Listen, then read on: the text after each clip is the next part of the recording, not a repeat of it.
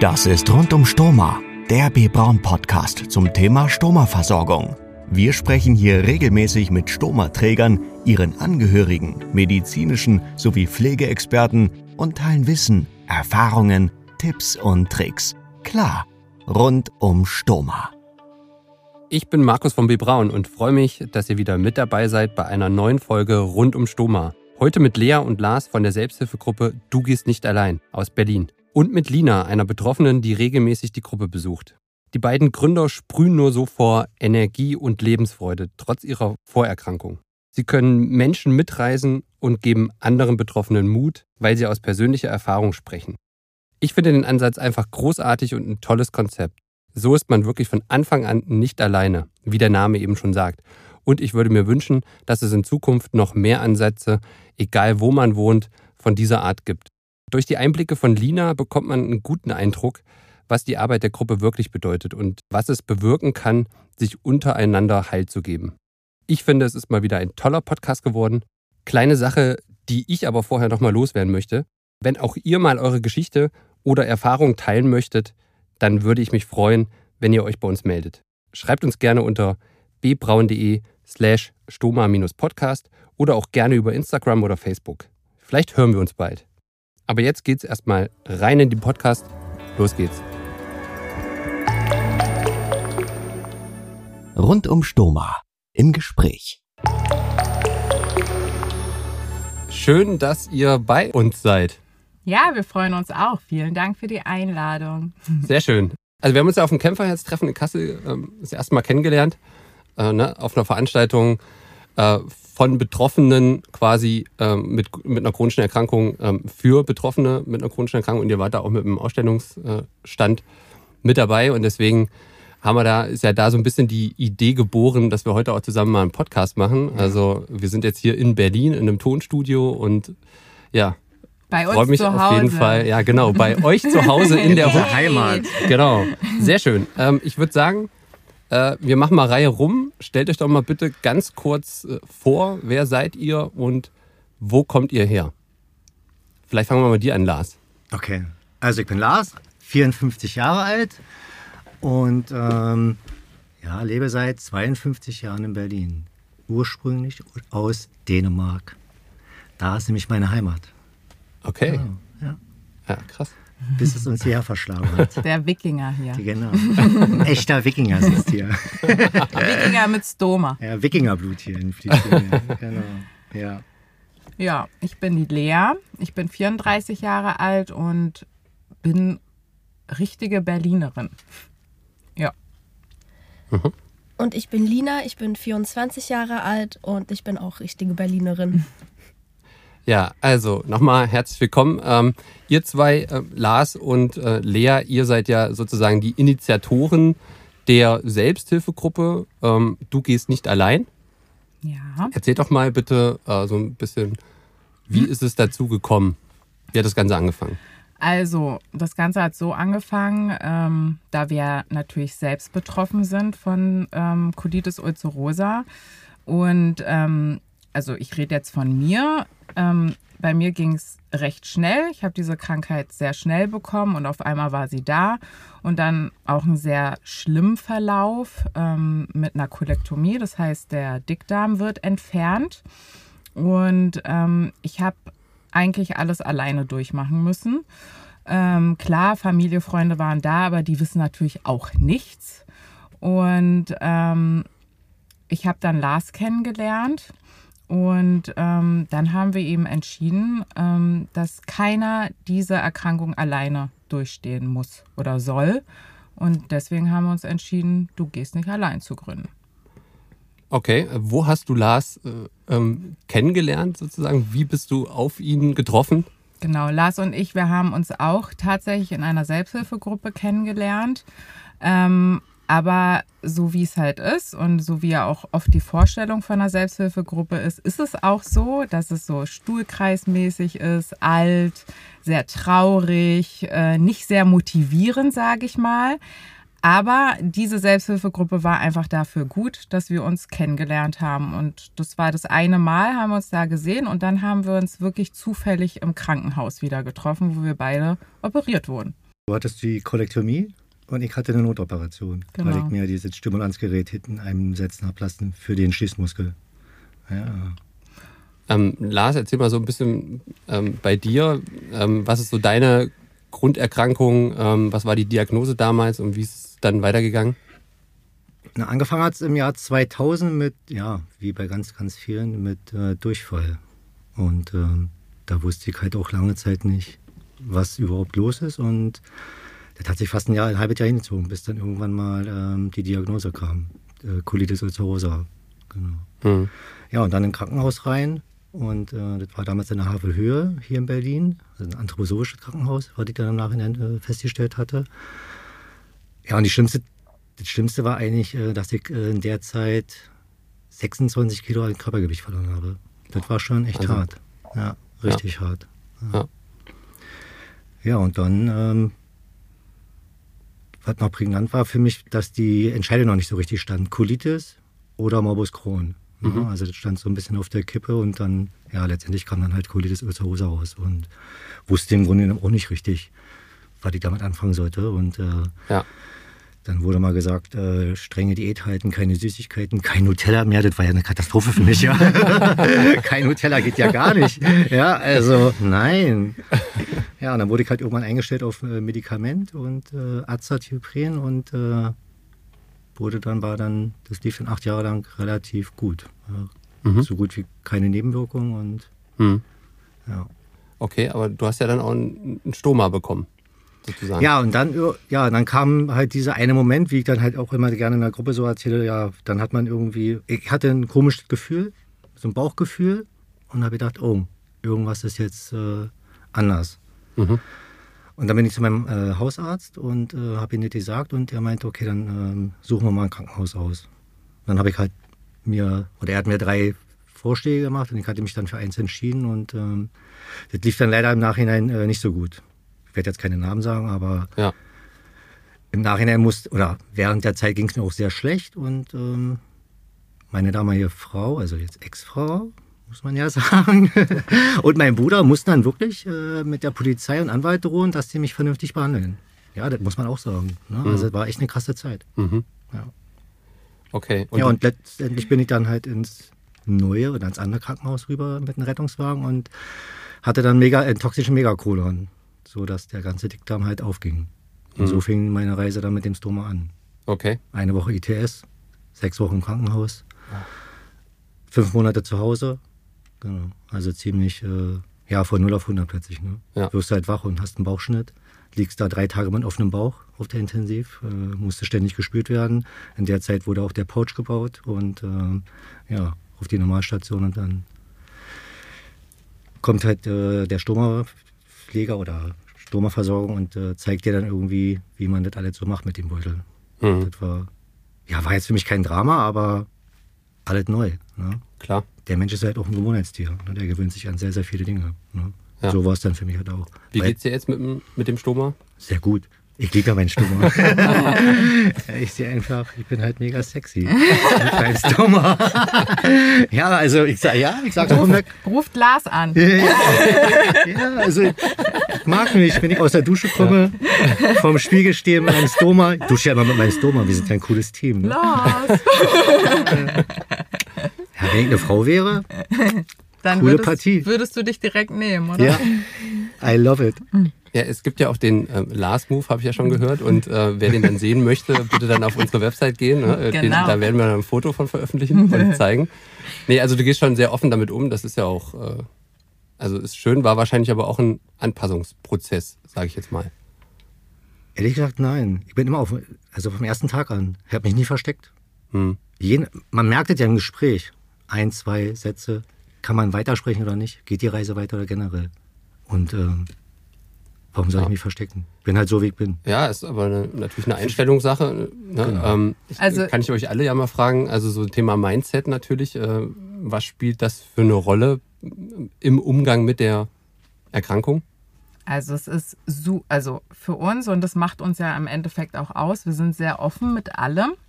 Ja. Und ähm, ich hatte ja auch ein Stoma, weiß ich nicht, so vier Monate lang. Ich bin auch super gut damit klargekommen.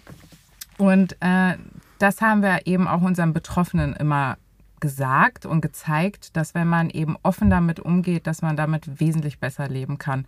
Und das nehmen sich auch wirklich die meisten von uns an. Und also bevor ich Lea und Lars kennengelernt habe, war ich vor allen Dingen in Bezug auf die Erkrankung sehr schüchtern und ich habe immer angefangen zu weinen, wenn ich darüber erzählen musste. Und seitdem ich die beiden kenne, bin ich so offen damit, mit allem. Also ich habe auch mein Stoma immer gezeigt und mit Lars zusammen haben wir auch ganz Mause. viele Bilder gemacht. Und einfach der Umgang von den beiden mit dem ganzen Thema hat mich so selbstbewusst gemacht einfach. Also das ist natürlich äh, super, wie du vielleicht auf die beiden dann äh, getroffen bist. Da gehen wir gleich nochmal äh, drauf ein.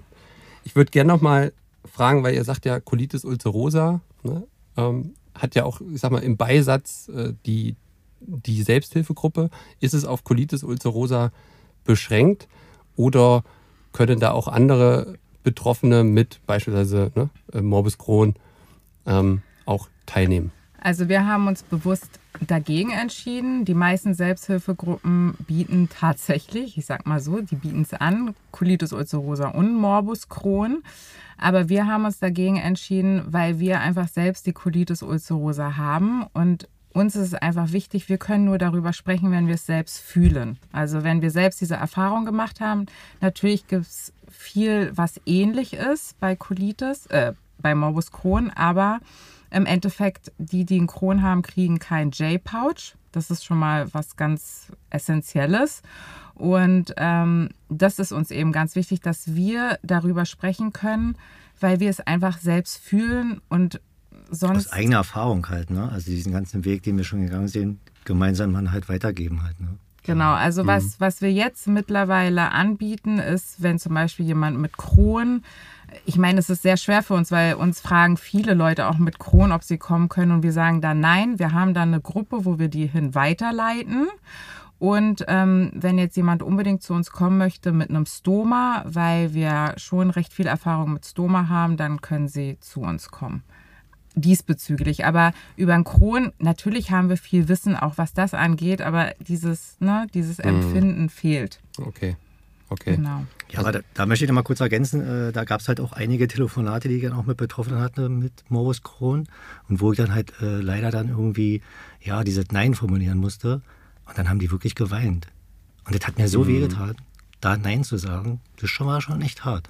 Also Ja. wir, Ja. wir versuchen Ja. halt zumindest anzubieten, dass wir mit denen telefonieren, wir schreiben mit denen. Also wir versuchen schon, die auch irgendwo abzuholen. Ne? Okay, okay. Ja. Aber gut, habe ich verstanden.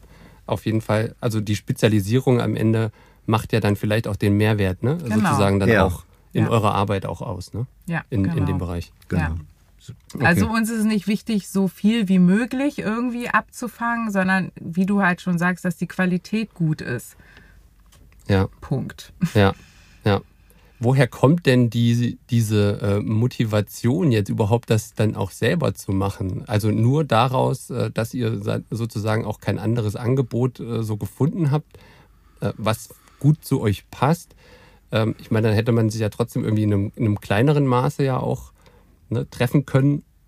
Ähm, warum das dann doch so ausweiten? Ähm, ihr müsst auch gleich auf jeden Fall nochmal be beschreiben, so wie eure Arbeit so aussieht ne, im Konkreten. Aber vielleicht erstmal so darauf äh, gesprochen, so von der Motivation her, weil, kann man ja auch nochmal im Nebensatz sagen, ihr ja auch nebenbei noch berufstätig seid. Mhm. Ja, könnt ihr ja gleich auch nochmal was zu sagen. Ähm, ja, Ja, das ist, das ist halt wirklich alles ehrenamtlich bis jetzt, was wir gemacht haben, also seit 2018. Und Ja. ähm, es ist kein Verein, ne? es ist kein. Verein. Also wir sind wirklich, äh, wir haben nur unsere Gruppe einfach gegründet vor vier Jahren. Und äh, das ist einfach so gewachsen. Also die Motivation war einmal heraus, wie gesagt, dass ähm, wir nicht wollen, dass andere junge Betroffene, also uns war es eben ganz wichtig, halt auch junge Betroffene ansprechen zu können. Ähm, Und damals hat mein Gastroenterologe zu mir gesagt, Mensch, Sie sind ja so offen mit dem allen, wollen Sie da nicht mal vielleicht jemand anderen noch mal Ihre Geschichte erzählen? Und so bin ich so ein bisschen darauf gekommen. Und dann war es so irgendwie auch die Kombi, Lars und ich, ne? Mann, Frau, vom Alter so ein bisschen unterschiedlich. Lars ja schon. Lars unterschiedlich. Lars 20 ja, Jahre. Lars ist ja schon steinalt Ja. und ich bin halt noch jung. Nein, Ihr Quatsch. deckt aber alles ab, Wir sozusagen, denken, ja? genau, und Also das ist, ja wirklich wirklich- so und das merkt man auch. Und dann kam immer mehr Motivation, weil die Gruppe ist stetig gewachsen. Und ähm, wir haben unglaublich tolles Feedback. Und wir haben natürlich viele Leute, die kurz vor den OPs gekommen sind und hinterher gesagt haben, dass es so hilfreich für die war. Und es ist jetzt so was Krasses daraus ähm, einfach geworden, auch Freundschaften und dieser Zusammenhalt. Also sowas habe ich einfach noch nie erlebt, so ein Zusammenhalt. Und das ist ja auch, wir sehen uns ja auch persönlich. Also es ist halt nicht über die sozialen Medien, auch natürlich, weil wir das auch machen, aber das ist halt dieses regelmäßige, wo wir uns alle immer treffen und da ist einfach, ja, da ist einfach sowas. Ja, diese Erkrankung, die verbindet einfach, ne? Diese Verständnis, diesen Verst ja, Verständnis einfach untereinander. Ja. Ne? Also man versteht sich, ja, Mhm. wenn man von seinen Problemen oder Erlebnissen äh, berichtet. Ich jetzt- finde, das fühlt sich halt immer an wie so ein Safe Place. Also man weiß einfach immer, man kann wirklich alles sagen und man fühlt sich halt aufgehoben und abgeholt. Und sobald ich euch sehe, da weiß ich, also hier fühle ich mich sicher und hier kann ich alles erzählen, was mir durch den Kopf geht. Genau. Ja. Also es ist auch gewachsen sozusagen, ne, über die, über die Zeit und jetzt ist es so ein. Ja, wir waren natürlich auch ein bisschen skeptisch, wo wir Dezember 2018 äh, gestartet sind. Äh, Na, das Wort Ja, da Selbsthilfegruppe. Genau, ja. Da hatten wir ja schon überlegt, äh, oder bei der Gründung, wo, da saßen wir bei mir im Café drin und äh, haben überlegt zusammen, Mensch, wie wir das alles so machen. Und da waren wir natürlich alle ein bisschen aufgeregt und alleine auch schon, ja, wie findet man Raum? Ne? Ja. Wie gestalten wir das? Ja, wie machen wir das mit den Zeiten? All diese Fragen, die man dann so hat. Ja, da haben wir uns alles aufgeschrieben, alles besprochen und ähm, Aber Ja, das Wichtigste aber- war wirklich dieses Wort Selbsthilfegruppe. Genau. Ne? Also finde mal eine Alternative. es gibt keine Alternative. Dieses Wort ist so negativ behaftet und wir wollten Mhm. einfach zeigen, dass Selbsthilfegruppe super cool ist und dass das Spaß macht und dass es eben nicht altbacken ist und so Trauer, äh, Stuhlkreis. Und so führen wir einfach auch unsere Gruppe. Und ich glaube, Ich ziehe gerade meine Schuhe aus. das ist eben, deswegen stinkt es jetzt hier ein bisschen. Nein, ich war duschen heute. Liebe einfach es, barf barfuß zu laufen. Ich war in Thailand, habe es fast geschafft, 14 Tage lang barfuß zu laufen. Ja, und ich war Unglaubliches dabei, es war eine Gefühl. Katastrophe. Ja, für Lea, für mich nicht. Ja, I love aber, it. aber auf Korfu war es eine Katastrophe. Ja, Ko- Korfu war richtig heiß. Also war unglaublich pornomäßig, teilweise wirklich ganz schlimm aber wenn heiß. Lars seine Prinzipien hat, dann läuft er halt auch immer Ja. barfuß, auch wenn der Boden 100 Grad hat Ja, und er die ganze Zeit musste schlechte flitzen. Laune hat. Aber ich ziehe es dann durch. Also ich versuche zumindest durchzuziehen. Ja. Nein. Naja, Aber gut. egal. Aber wie gesagt, das Wort Selbsthilfegruppe. Und wir haben halt die ganze Zeit überlegt, was man für ein anderes Wort dafür nehmen könnte. Aber es gibt nichts richtig, was es irgendwie ja sagt. Ja, Selbstliebegruppe, dann überlegen die, die Leute wieder, ja, was ist denn das genau? Oder ja, Community, aber was ist Community? Deswegen, also wir versuchen einfach aus dem Wort Selbsthilfegruppe wieder was Cooles und was anderes zu machen. Ja. Ich meine, man, wenn man da dran denkt oder sowas sucht, dann gibt man ja auch diesen Begriff ein. Also am Ende müsst ihr dann auch ja sehen, dass man irgendwie darüber ja dann auch euch findet. Ne? Und Genau. mit diesem Wording sozusagen, du gehst nicht allein, ist das ja schon so ein bisschen, Ja. ne, so ein bisschen anders. Aber beschreibt doch nochmal so, ja, so konkreter vielleicht, äh, was denn euch jetzt nochmal unterscheidet tatsächlich zu den, zu den anderen, weil es steht ja auf eurem Instagram-Kanal laut für euch Selbsthilfegruppe super cool. Ja. Warum? Super cool. Na, guck uns doch mal an. Wir sind anders. Punkt. Genau, Punkt. Wir, wir sitzen zum Beispiel nicht in einem Stuhlkreis und werfen uns den Ball gegenseitig zu. Weil das denken wirklich viel, ganz, ganz viele Betro oder ja, viele Menschen, wenn man sich halt unterhält, dass man halt, das ist halt die typische oder die normale Vorstellung. Wann beschäftigt man sich mit einer Selbsthilfegruppe? Es sei denn, man erkrankt, egal an welcher Erkrankung, ja, und kommt dann in einem gewissen Punkt auf die Suche nach einer Selbsthilfegruppe. Und dann verbindet man eigentlich mit ja, anonymer Alkoholiker, Drogenkonsum. Ja. Das ist eigentlich der Werdegang. Wann hat man nicht mal, wann denkt man über, nach über ein Stoma? Also ich hatte vielleicht, weiß ich nicht, ob man daran gedacht hat, aber wenn, dann findet man es halt in, bei ganz äl- älteren Menschen, 70 und aufwärts, wenn überhaupt. Wenn man mal irgendwas gesehen hat, vielleicht mal in jungen Jahren. Aber sonst, keiner, glaube ich, von uns hat das mal in sich getragen. Ja, warum So, auch? Genau, warum auch. Ja, und, Also äh, im Endeffekt, was, was halt bei uns eben anders ist, ist, dass wir, wir haben zwar einen Raum, wo wir dann auch quasi stuhlkreismäßig sitzen können, wenn mal das Wetter schlecht ist oder so, aber wenn gutes Wetter ist, treffen wir uns eben auch zum Beispiel auf dem Tempelhofer Feld. Das ist ja hier bei uns in Berlin ganz groß. Wir machen Picknick, wir gehen Inlinern, wir machen halt Aktivitäten, aber genauso wie es eben zum Leben dazugehört, gehen wir feiern, wir trinken zusammen, wir weinen zusammen, wir lachen zusammen. Also wir machen eigentlich alles zusammen. Und ähm, wir du- durchleben einfach jegliche Phasen des Lebens. Also nicht nur die schweren und die traurigen, sondern auch einfach die glücklichen Phasen. Und das machen wir eben alle gemeinsam. Und ähm, was wir eben auch noch machen, ist, dass wir unsere Betroffene begleiten. Also wir machen eben ganz viel auch außerhalb dieser Gruppe oder in der Zeit, wo wir uns treffen. Wir begleiten unsere Betroffenen im Krankenhaus, wir begleiten die durch die OPs. Wir sind immer erreichbar telefonisch. Ähm, wir gehen immer besuchen, wenn das jemand möchte. Gerade wenn sie einen neuen Stoma haben, zeigen wir denen, wie es funktioniert. ja, da kann Lina auch noch was sagen. Ja. Genau. Auch mit dem Pouch. Also da ist halt, deswegen haben wir Lina ja auch mitgebracht, weil sie eben eine Betroffene von uns ist, die schon fast von Anfang an mit dabei ist. Und wir haben sie einfach komplett die ganze Zeit über begleitet.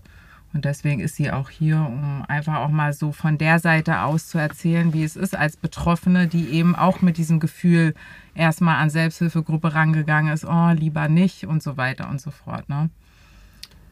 Ja, ähm, aber erzähl doch mal, Lina, ähm, also wie bist du jetzt das erste Mal in Kontakt gekommen und wo und ähm, wie ging es dir zu der Zeit?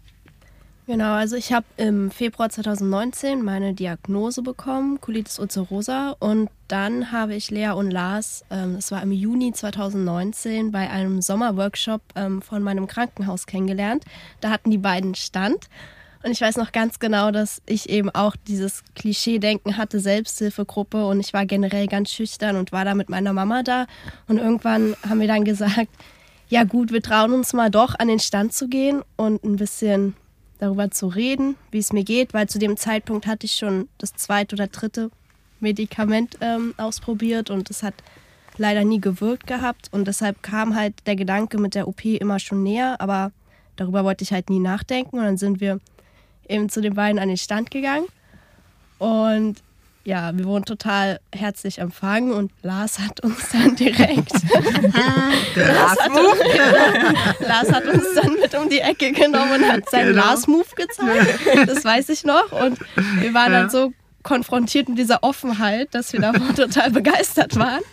Aber tatsächlich hat es dann doch, ich glaube, bis Oktober gedauert, bis ich dann zum ersten Mal in der Gruppe war. Genau, und dann war ich da zum allerersten Mal und ich glaube, seitdem war ich dann so das Küken in der Runde, Ja. weil ich eben die jüngste Betroffene zu dem Zeitpunkt ähm, war. Und genau, die beiden haben mich dann wirklich durch alle Medikamente begleitet, die nicht gewirkt haben, bis dann mein, also der Krankenhau Krankenhausaufenthalt kam, bei dem ich dann auch kollektomiert werden sollte. Und genau am ersten Tag, als ich reinkam, kam Lea schon und saß eigentlich seitdem jeden Tag äh, mit an und in meinem Bett. Und sie war sogar dabei, als äh, das Stoma angezeichnet wurde. Es war auch ein ganz, ganz emotionaler Moment für mich. Und ja, Lea und Lars waren da die ganze Zeit eben mit dabei. Und wir haben auch, also wir waren zusammen das allererste Mal auf Toilette mit Stoma. Und ich hatte tatsächlich die ersten zwei, drei Tage so ein kleines Tief, weil man natürlich eben erstmal damit klarkommen muss, dass man so einen Beutel am Bauch hängen hat. Ja.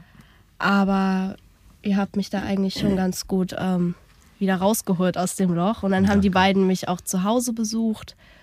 Und ja, bei mir ist es leider eben nicht nur bei drei OPs geblieben, sondern ich habe jetzt schon sechs OPs und zwei Not-OPs waren auch dabei. Und zu dieser Zeit ging es mir wirklich super, super schlecht, auch mental. Und da wollte ich eigentlich fast niemanden an mich ranlassen, auch so emo emotional.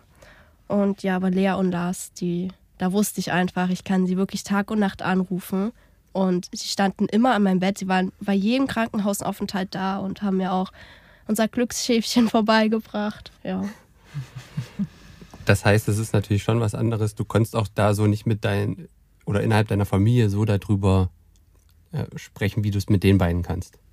Also ich muss schon sagen, meine Mama hat mich auch die ganze Zeit mit begleitet und ich mhm. habe schon das Gefühl, dass sie extremst gewachsen ist an der Situation und äh, meine Mama kennt auch Lea und Lars, die sind ja auch ganz dicke. Also das bieten wir natürlich auch an. Die Eltern oder ja. Freunde oder was auch immer, wer da natürlich auch Interesse dran hat, mehr zu wissen, kann immer mit in die Gruppe kommen. Ja. Und Linas mhm. Mama war immer ein großer Bestandteil. Also sie war auch immer viel dabei. Auch in den OPs hat sie mich ganz oft angerufen. Da habe ich auch ihrer Mutter einfach irgendwie zugesprochen.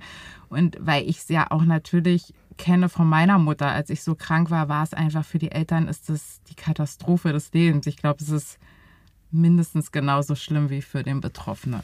Ja, ja. Und deswegen ist es halt auch wichtig, wenn die, ähm, ja, wenn die in der Familie oder die Freunde das wollen, dass man die eben auch mit begleitet. Mhm. Mhm. Es ist halt immer nochmal eine ganz andere Ebene, wie man sich halt unterhält. Ne? Ob das jetzt äh, mit dem Ehemann ist, Ehefrau, Lebenspartner, Familie, Eltern, ja, das ist auch alles legitim. Es ist aber generell anders, mhm. als wenn wir uns treffen und den Austausch untereinander haben. Mhm. Weil wir halt eins sind, weil wir genau wissen, was der andere denkt, fühlt. Es fühlt sich auch wirklich so an. Es ist ja auch so, genau. Ja, und deshalb ist es ja auch äh, ja, wenn, wenn ein Stück so Heimat, wo man sich halt wohlfühlt ja. und wo man halt äh, ja, sich fallen lassen kann und äh, so sein kann, wie man es vielleicht dann in manchen Situationen zu Hause ja. oder wo auch immer nicht macht weil das halt nochmal eine mhm. andere Ebene ist. Und das ist ja nicht böse gemeint. So, das ist einfach so. Das ist, der Mensch ist dann so. Naja, die anderen, die meinen, das ist halt genau der Punkt. Wenn man es nicht nachvollziehen kann, vielleicht kann man es genau. verstehen, ja. aber man kann es nicht nachvollziehen. Wenn ich jetzt sage, ja, ich habe mir jetzt heute Nacht in die Hose gemacht, dann kann der andere sagen, ja, das ist ja blöd, oh Gott, sowas muss sich ja furchtbar anfühlen. Aber wenn du das mit einem Betroffenen besprichst, sage ich mal, dann weiß er ganz genau, wie es sich anfühlt. Und dann darüber redet man gar nicht mehr so, ach so, ja, okay, du hast dir in die Hose gemacht, alles klar, ist halt uninteressant, so, weil es dazugehört, ja. Mhm. So, ähm, und darüber können wir offen sprechen und das wird dann ganz einfach erwähnt. Keiner macht sich darüber groß Gedanken, weil es halt einfach dazugehört. Aber dafür musst du selbst betroffen sein. Ja, ja. So. Klar. Ähm, auf der anderen Seite ist natürlich, ne, die Angehörigen sind ja auch in einem Stück weit ne, irgendwie mit betroffen, sagt man ja zumindest immer mal, immer mal so. Ist so. Deswegen ist natürlich auch gut für die, so ein paar Infos, Hintergründe auch über euch ne, ähm, mitzubekommen ja. Äh, um da einfach sicherlich auch nochmal ein bisschen. Ja, die emotionale Verbindung ist ja, ja. da halt, ne? Egal, ja, also genau. Unterschiedlich ist es halt, ne? Auf welcher ja. Ebene halt generell. Also ich habe einige Mütter, äh, mit denen ich schreibe bei Instagram, weil ihre Kinder oder auch älteren Kinder, sage ich mal, betroffen sind. Und ich habe mich auch schon mit einer getroffen auf dem Kaffee, weil ihre Tochter einfach ja noch nicht den Mut hatte oder auch noch nicht die oder nicht die Kraft hatte, sich zu treffen. Also das machen wir wirklich auch weil das eben ganz wichtig mhm. ist. Ne? Ja, ja. Ähm, beschreib doch nochmal ein bisschen so, ähm, du hast ja auch eben schon erzählt, dass äh, Lea dich ja auch begleitet hat ähm, in der Klinik. Wie kann man sich das jetzt vorstellen? Also, ähm, wenn du jetzt mit reingehst, besprichst du das mit, mit wem besprichst du das da in der Klinik, äh, dass du dann mit dabei bist? Ähm, wie, sieht das, wie sieht das aus, beziehungsweise wie macht ihr das dann immer äh, im, im Zusammenspiel mit der Klinik? Na, die Ärzte, die kennen uns. Also wir haben ja hier, sage ich mal, so drei, vier Krankenhäuser, die wir auch immer empfehlen würden, weil die sich halt wirklich auskennen. Das ist ja gerade bei diesen OPs mhm. ganz wichtig, dass da Chirurgen sind, die sich einfach auskennen, ja.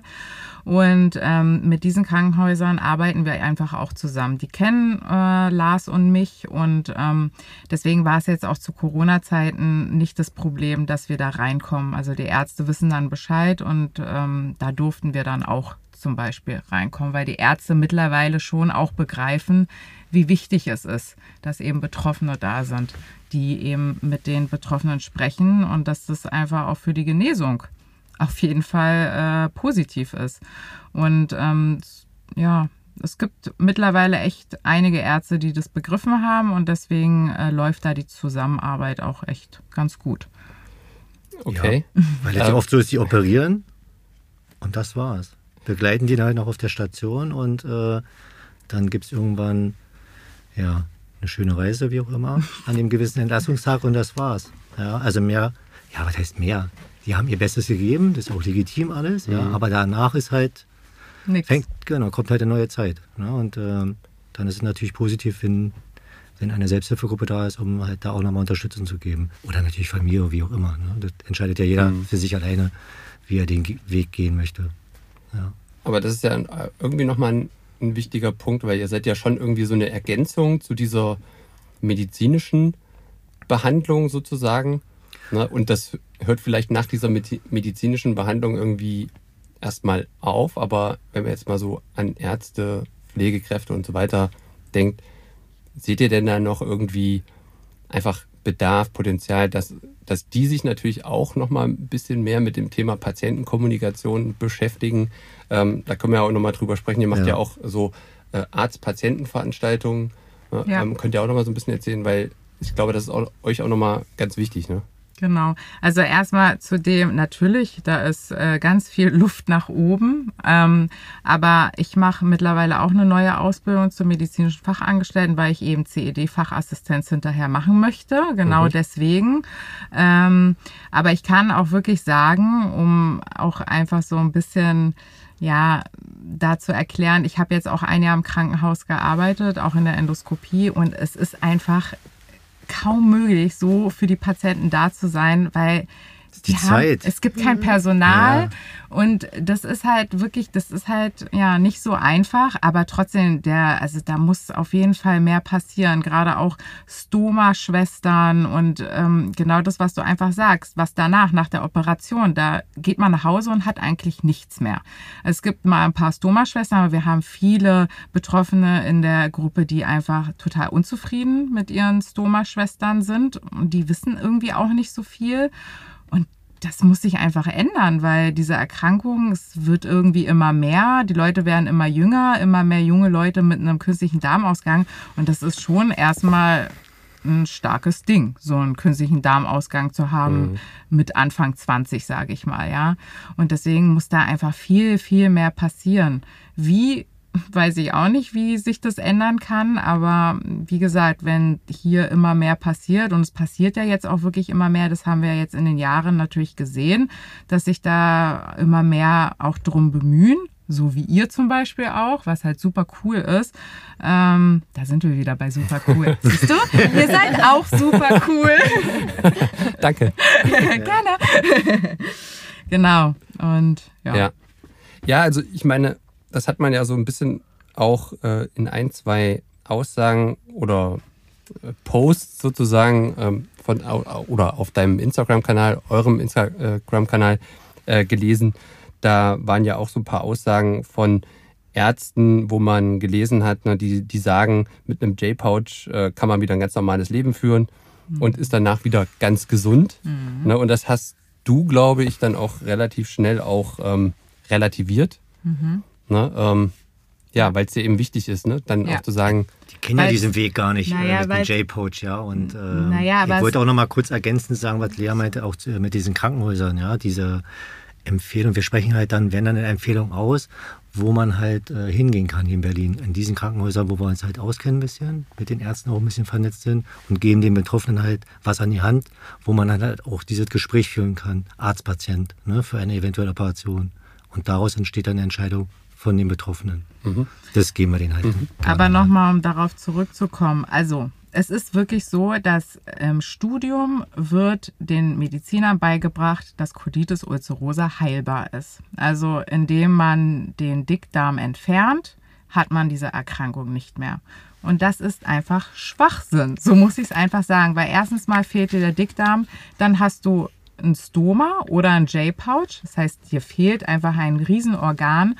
Und ähm, bei den ähm, Patienten mit Colitis ulcerosa, es gibt ja auch noch andere Patienten, die einen J-Pouch bekommen, zum Beispiel Leute, die Darmkrebs hatten oder einen Unfall. Bei denen passiert das nicht. Die leben ganz gut mit J-Pouch, aber bei, den, bei vielen Leuten mit Colitis ulcerosa entzündet sich der J-Pouch auch. Ja?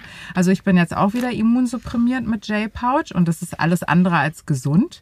Dann ist es so, dass du natürlich öfter zur Toilette gehst, dass die Nachtruhe gestört ist. Also ist jetzt in meinem Fall so, ist es individuell, aber du bist einfach nicht gesund.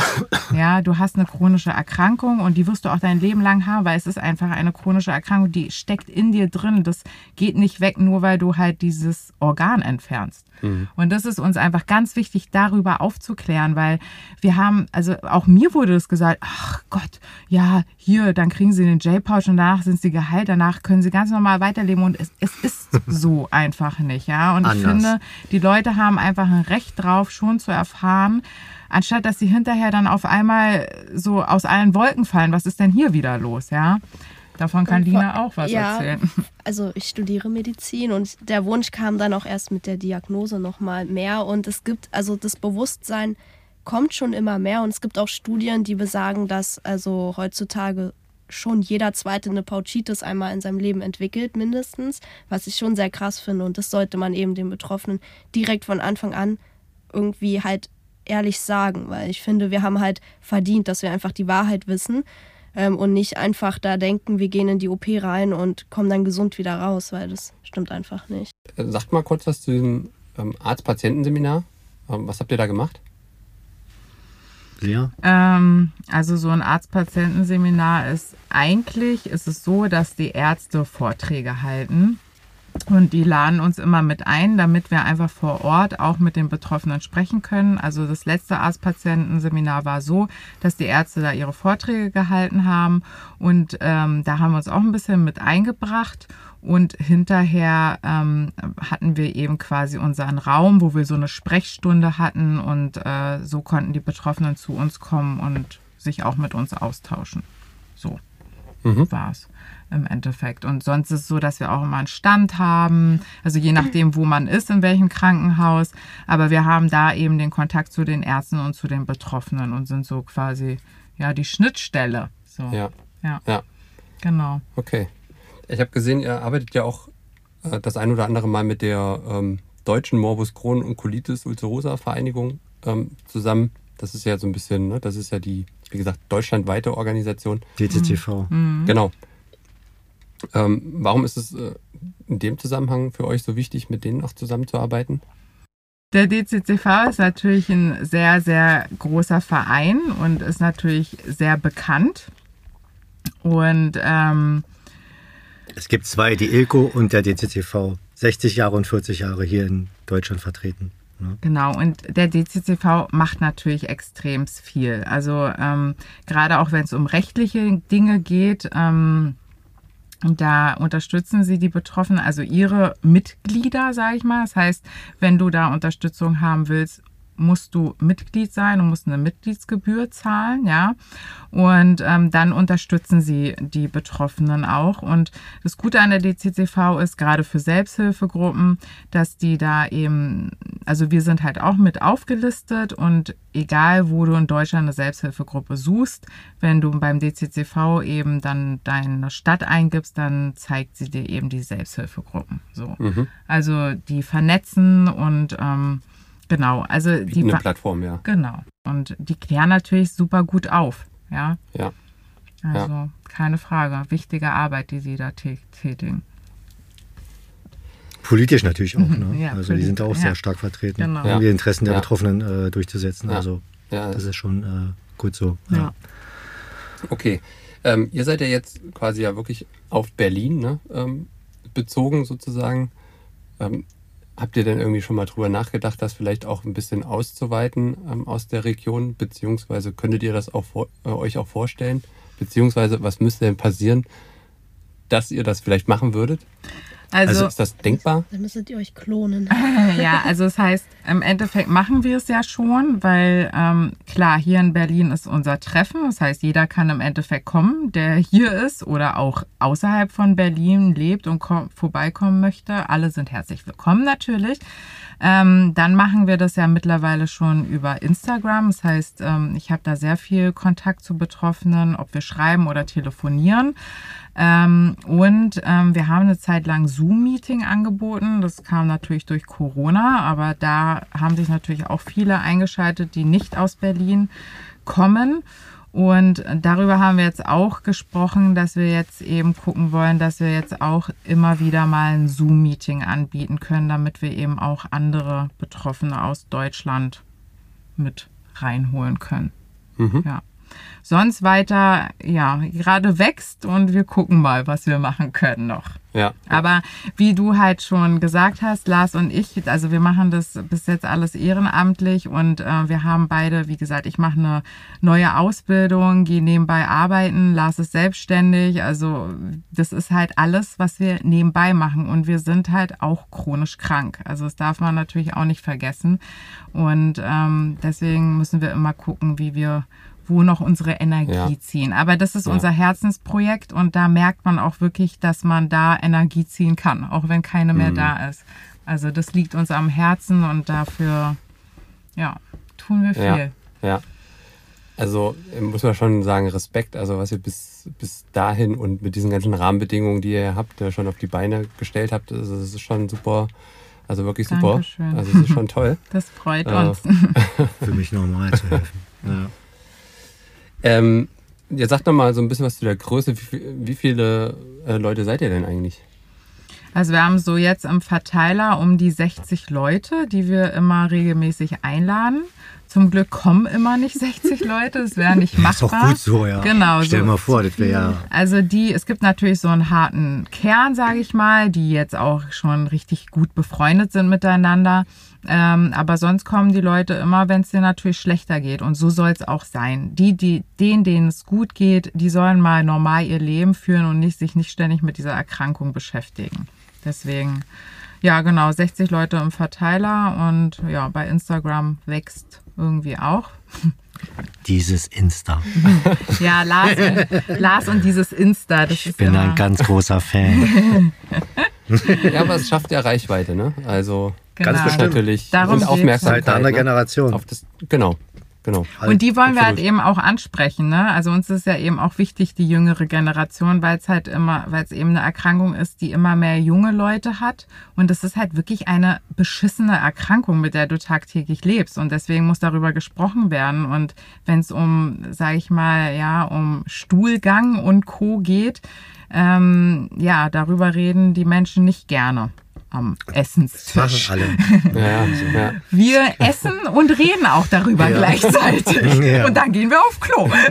Es gibt halt in Deutschland 400.000 Betroffene. Ja, also Ja. Und ob Colitis ulcerosa ist oder Morbus Crohn, ja, 400.000. Und äh, in Deutschland gibt es ungefähr 150.000 Stomaträger. Und hier Ja. in Berlin sind wir so bei knapp 8.000. Hm. Ja, also schon äh, eine sehr hohe Anzahl. Hm. Wenn man euch jetzt treffen will, äh, wie oft trefft ihr euch? Wo trifft man euch wie? Beziehungsweise kann man Kontakt zu euch aufnehmen? Genau, also wir haben uns bis jetzt tatsächlich immer zweimal im Monat getroffen, immer den zweiten und letzten Freitag im Monat. Jetzt ab Oktober wird es so nicht mehr sein. Wir werden uns nur noch den letzten Freitag im Monat treffen, weil es einfach zu viel ist. Wir schaffen das alles nicht mehr. Uns ist eben auch wichtig, diese Arbeit, die wir eben auch gerade mit dir machen, dass wir das eben auch ähm, machen können. Ähm, und deswegen haben wir entschieden, dass wir eben die Gruppe nur noch einmal im Monat machen. Wir schauen mal, wie es läuft. Wenn der Bedarf größer ist, werden wir uns auch wieder was einfallen lassen. Ähm, und ihr könnt uns finden, einmal über Du gehst nicht allein, über unseren Instagram-Account. Und ähm, wir haben ganz viele Flyer in jeglichen Krankenhäusern und in, ähm, in den. Praxen.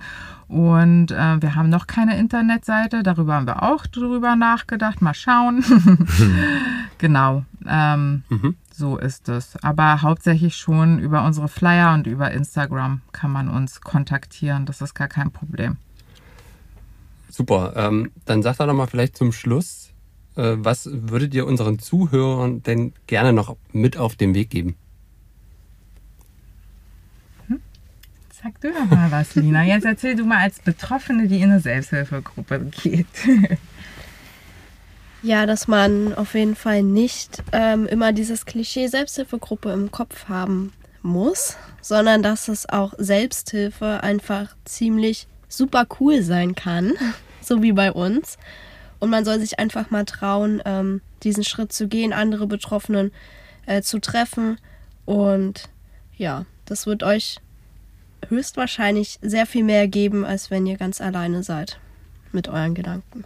Genau, offen damit umgehen. Also soweit man es kann, das ist natürlich auch ganz individuell, was man für eine Persönlichkeit ist einfach, aber ähm, die Erfahrung, die wir gesammelt haben bis jetzt, ist einfach, wenn man offen damit umgeht, kriegt man auch wirklich viel Positives von den Menschen. Also es ist gar nicht so, dass die Leute so negativ sind. Also es gibt schon wirklich viele Leute, die viel Verständnis haben, auch auf Arbeit. Natürlich gibt es immer wieder andere Leute, aber an die wollen wir uns gar nicht halten. Die kommen gleich weg in die Mülltonne.